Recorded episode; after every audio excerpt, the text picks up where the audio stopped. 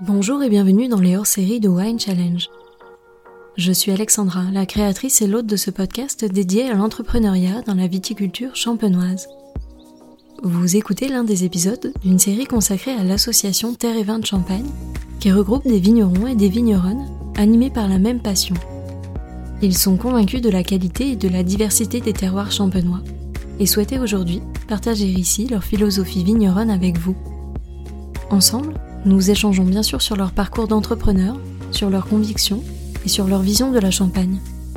Ils nous confient leurs expériences, leurs envies, leurs projets et leurs challenges d'hier et de demain.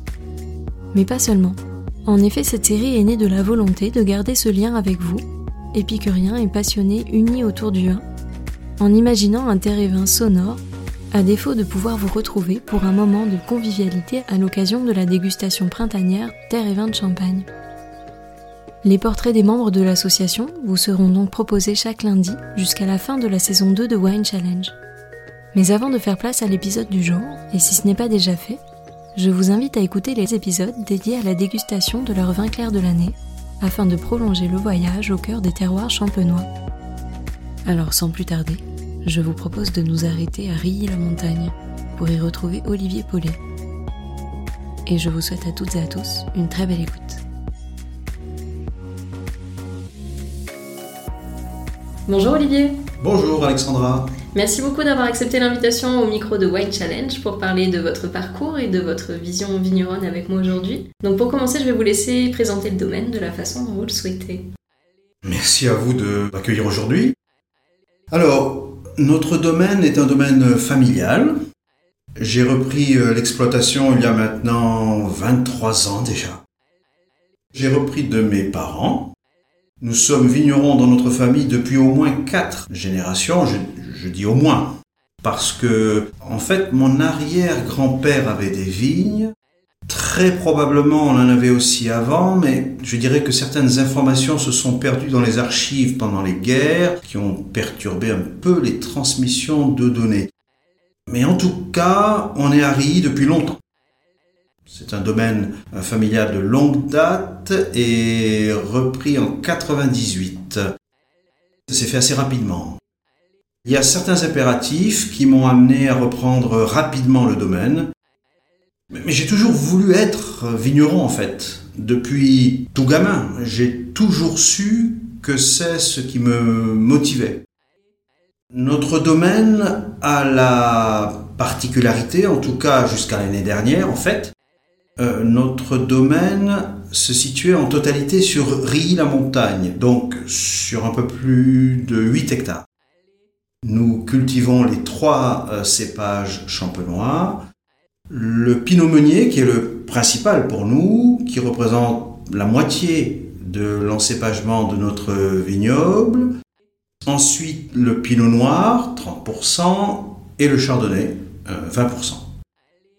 Je crois que dans ma décision de reprendre euh, l'exploitation, et puis dans ma fibre vigneronne, entre guillemets, ce qui m'a toujours euh, motivé, c'est qu'on a la chance à Rilly d'avoir un très bon terroir.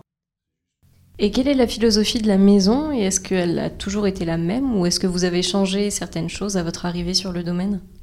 Alors, j'ai fait évoluer quand même un certain nombre de choses peut-être déjà au niveau du nombre de cuvées dans la gamme, qui était quand même assez restreinte auparavant. Ce que je voulais, c'était vraiment, entre guillemets, donner une locomotive à la gamme et de le faire au travers d'une vinification différente. Depuis mon parcours de formation, j'ai toujours été passionné par la vinification sous bois. Et j'ai donc entrepris en 2001 de faire une vinification sous bois, donc pour faire une cuvée, vinifier une cuvée à part. Et euh, l'idée de cette cuvée, c'était vraiment extraire et produire le meilleur de ce dont on est capable sur notre terroir de riz, donc de le faire au travers de ces fûts. Alors 2001 n'était vraiment pas l'année idéale pour ça, parce que c'était une année excessivement compliquée avec euh, un été froid, euh, pluvieux, des maturités très compliqué. Et en fait, on avait prévu de vendanger aux alentours du 16 ou 17 septembre. Et on a décalé un peu en urgence parce que je trouvais que les maturités n'étaient vraiment pas là. Et que c'était trop compliqué de maintenir cette date. On a donc décalé en urgence d'une semaine. Et heureusement, cette semaine nous a un peu sauvé cette récolte vraiment particulière. Néanmoins, le résultat était assez extraordinaire parce qu'on a eu des vins qui vraiment, dès le mois de décembre, étaient explosifs, au nez comme en bouche. Et par comparaison, en fait, euh, comme souvent, quand on compare les vins vinifiés en fût et les vins vinifiés en cuve, on a les vins en fût qui sont déjà très ouverts, très expressifs. Les vins en cuve sont d'abord troubles souvent et puis beaucoup plus fermés au nez comme en bouche. Et c'était vraiment le cas en 2001, où c'était assez extraordinaire de découvrir ce millésime avec néanmoins ce caractère exubérant. donc voilà l'idée, euh, c'était de, faire cette cuvée spéciale, pour moi aussi d'exercer cette passion pour la vinification sous bois, et de surtout montrer l'intérêt et la place que peut avoir l'oxygène dans les vins. Aujourd'hui, on voit quand même, et depuis une vingtaine d'années, que la vinification sous bois a beaucoup repris. Et c'est très intéressant parce que je pense effectivement que le bois et l'oxygène qu'il laisse passer dans le vin va révéler une complexité et un caractère qui va vraiment transcender le vin. Et moi, c'est vraiment ça que je recherchais dans le vin. Alors, on ne vinifie pas en fût neuf, c'est pas l'intérêt. On utilise des fûts qui ont quelques années, quelques vins, comme on dit. Donc, ils sont plus neutres. Mais on va vraiment chercher cet oxygène et associer à des vins qui sont issus de vieilles vignes, qui vont donner moins de raisins, mais des raisins plus riches et plus concentrés, on va vraiment euh, avoir quelque chose de riche exubérant. Vraiment un caractère de vin assez affirmé. Donc, ça, c'était, je dirais, la première euh, nouveauté que j'ai apportée euh, comparativement à ce que faisait mon père. L'autre chose, c'est que j'ai fait mon premier rosé en fait en 2004. Et c'était le premier rosé dans l'histoire de notre maison. J'avais une idée assez précise de ce que je voulais comme rosé vraiment d'utiliser au mieux le potentiel du Pinot Meunier pour cette cuvée. C'est-à-dire vraiment euh, ce qui va être sur le fruité, la finesse, euh, l'élégance. Et depuis 2004, on continue de produire ce rosé qui nous apporte satisfaction. Et après, euh, sur la cuvée, on va dire de base, paradoxalement, je suis resté assez proche de ce que faisait mon père, à savoir une dominante de meunier, puisque c'est notre cépage roi, hein, entre guillemets. Et donc je pense qu'il n'y a pas beaucoup d'écart entre la cuvée que faisait mon père et celle que je fais moi. L'écart principal, peut-être, c'est que c'est une cuvée que j'ai déclinée, moi, en extra brut. Ça se justifie entre autres par euh, le fait que depuis 10 ans, on a des récoltes avec d'excellentes maturités qui permettent d'avoir des dosages en sucre beaucoup plus faibles et donc de laisser davantage le vin s'exprimer en lui-même. Et ça, je pense que c'était un peu une interrogation que j'avais au début, parce qu'on n'avait pas forcément une clientèle qui était demandeuse de ça, mais au final, beaucoup de clients se sont laissés convaincre. Beaucoup ont apprécié euh, cette baisse du dosage dans le vin qui permet vraiment de rentrer dans le vin en lui-même, d'apprécier sa, tension, sa minéralité et sa droiture. Et comment s'est passée la transmission entre vos parents et vous? Et est-ce que ça a été simple pour vous de trouver votre place sur le domaine? Ça a été relativement simple dans le sens où, euh, comme je le disais euh, précédemment, je me suis toujours prédestiné à ça. J'ai toujours su que c'était vraiment ce que je voulais faire depuis tout petit. Du coup, ça m'a laissé le de réfléchir à un certain nombre de choses que je voulais améliorer ou, aménager. Il est certain que les relations père-fils sur une exploitation, qu'elle soit viticole ou autre, ou de manière générale dans une entreprise, évidemment, euh, ce n'est pas toujours simple. Néanmoins, je dirais que ça ne s'est quand même pas si mal passé que ça. On a eu quand même une assez bonne entente. Là où quand même je, lui suis vraiment reconnaissant, c'est que globalement, dans ce que j'ai fait, j'ai jamais eu d'opposition de sa part. Je dirais tout au plus un peu de scepticisme, mais encore une fois, comme souvent lorsqu'on est amené à travailler en famille, je pense que c'est quelqu'un qui avait peur de sortir de ce que lui avait fait, d'explorer de nouvelles voies. Je, comprends tout à fait. C'est pas évident de procéder différemment, mais en, tout cas, euh, il m'a toujours laissé faire et je lui en suis vraiment gré euh, de m'avoir laissé le choix de faire ce que je voulais. Et si tout était à refaire, est-ce que vous referiez tout de la même façon? Non. Disons que je gagnerais pas mal de temps sur certaines choses que j'ai mises en place, mais trop tardivement, j'aurais dû avancer plus rapidement. Dans l'absolu, je ne pense pas que je changerais tant de choses que ça, malgré tout. Je pense qu'on referait tous probablement les choses euh, différemment, car rien n'est parfait et que euh, naturellement on prendrait le soin de corriger ce qui ne va pas. Mais dans les grandes orientations, à peu de choses près, je referais la même chose. Et quelle était votre motivation principale lorsque vous vous êtes engagé dans ce métier de vigneron? Ma motivation principale était vraiment ancrée dans le travail de la vigne euh, et surtout le travail du, sol. Un travail du sol que j'ai repris en 99. C'était quelque chose pour moi qui était euh, vraiment prioritaire. Euh, ce que je voulais faire, c'était comme une évidence. C'est venu très rapidement. Et quelles sont les personnes qui ont particulièrement marqué votre parcours de vigneron? La première personne, c'est évidemment mon père. Hein, parce que je marche dans ses traces. C'est quand même grâce à lui que j'ai repris l'exploitation. C'est lui euh, qui m'a transmis la passion pour ce métier. J'ai toujours en tête cette photo de moi, deux ou trois mois sur un tas de bouteilles. Donc, c'est vrai que j'étais peut-être un peu prédestiné. Mais malgré cela, c'est vraiment un choix de passion, un choix de, cœur. J'ai vraiment toujours su que c'était ce que je voulais faire. C'est un métier extraordinaire, car on touche quand même à, beaucoup de domaines. On travaille en premier lieu avec la nature, euh, mais on a aussi une grande diversité dans, toutes les tâches que l'on doit faire.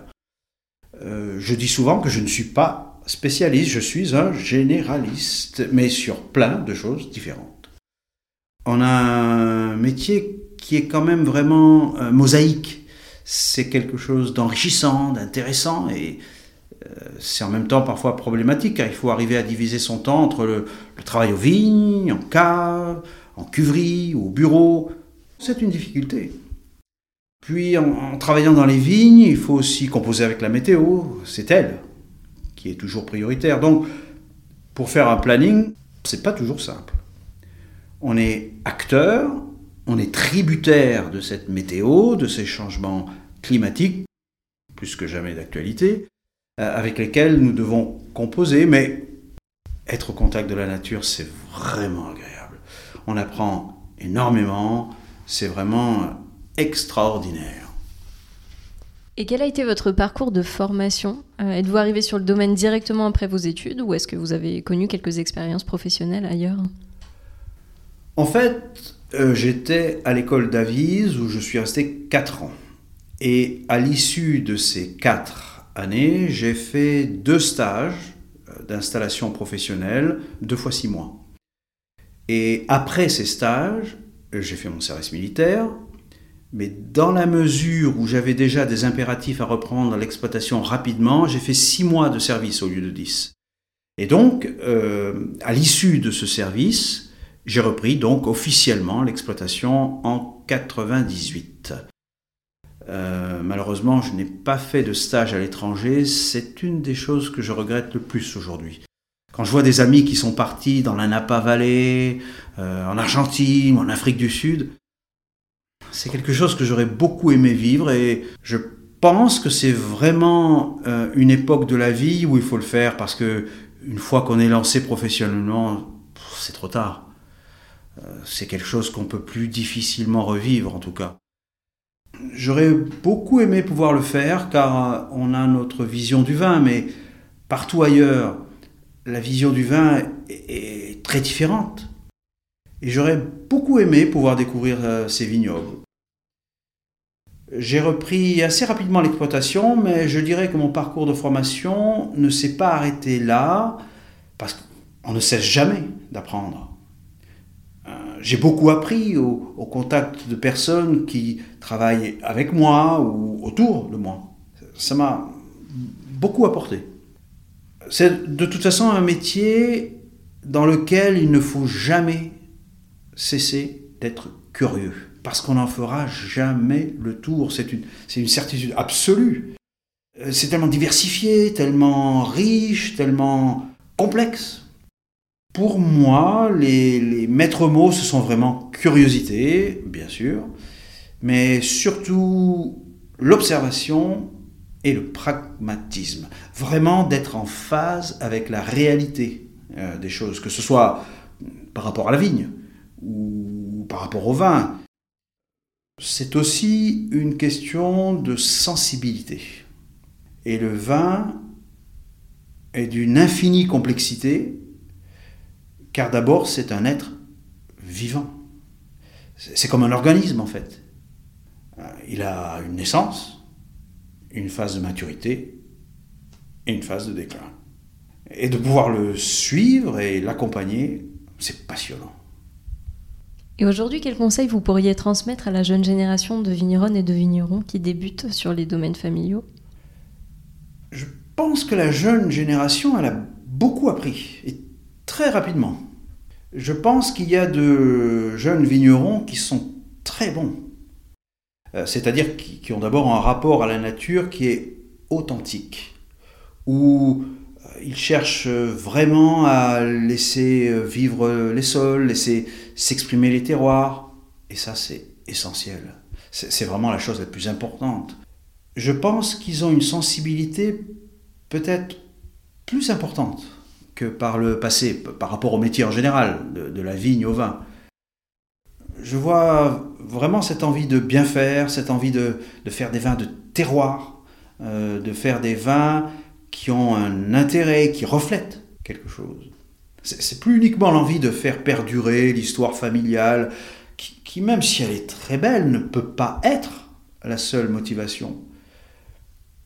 Aujourd'hui, on voit de plus en plus de jeunes vignerons qui reprennent des domaines, qui se donnent beaucoup de mal, qui font de très très belles choses, des vins qui sont magnifiques. Je pense que ceux-là, ils ont déjà tout compris, parce qu'ils ont une sensibilité et une philosophie qui est très belle.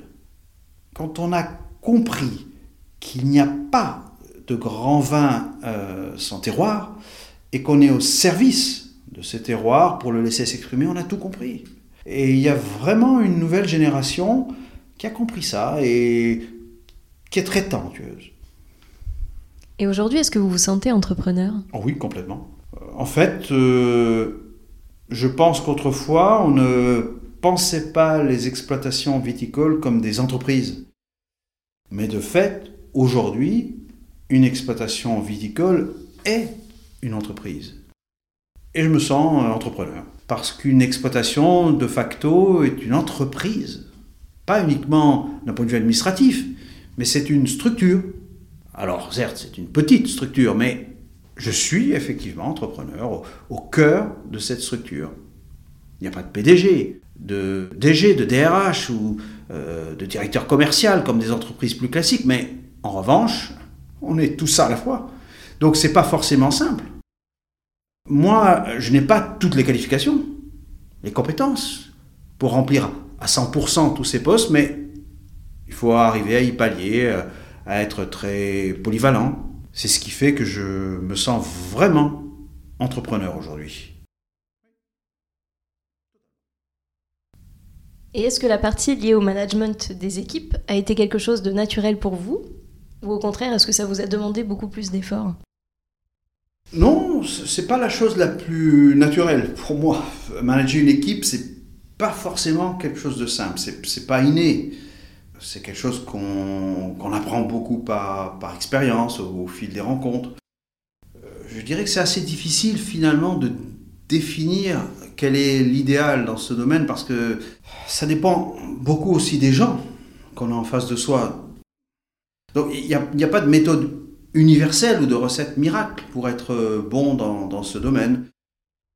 C'est l'une des choses les plus difficiles auxquelles j'ai eu à faire face. Mais encore une fois, j'ai beaucoup appris, c'est quelque chose aussi de très enrichissant.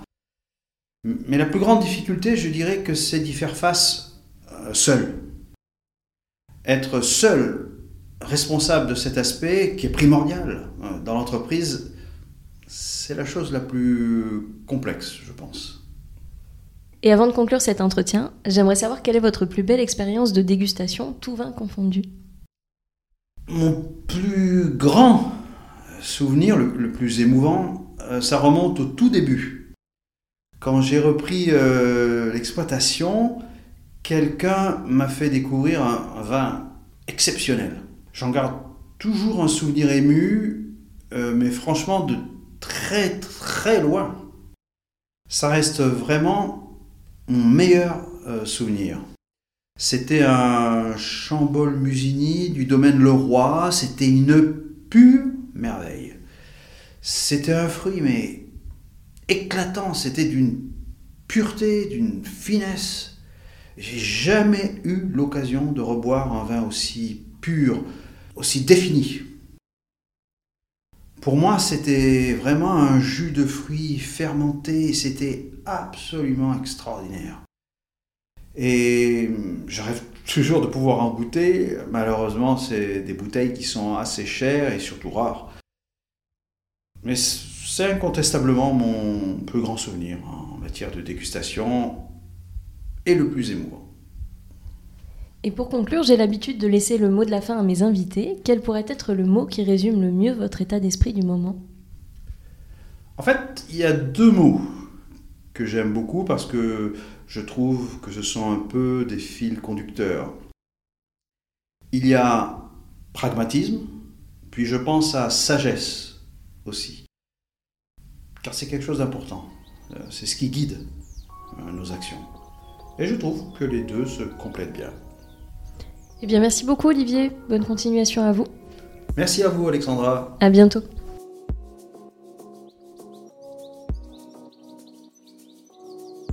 Merci à toutes et à tous d'avoir écouté cet épisode. J'espère vraiment qu'il vous a plu et qu'il vous a donné envie d'en savoir plus sur l'invité du jour. Vous pouvez retrouver dès maintenant toutes les informations et les références de cette conversation sur le site wine-challenge.com, mais également sur le compte Instagram du podcast at Wine Challenge Podcast. Je vous donne rendez-vous la semaine prochaine pour découvrir un nouvel épisode hors série Terre et Vin, et d'ici là, je compte sur vous pour partager vos épisodes préférés auprès de tous les amoureux du vin. Merci à toutes et à tous, et à très vite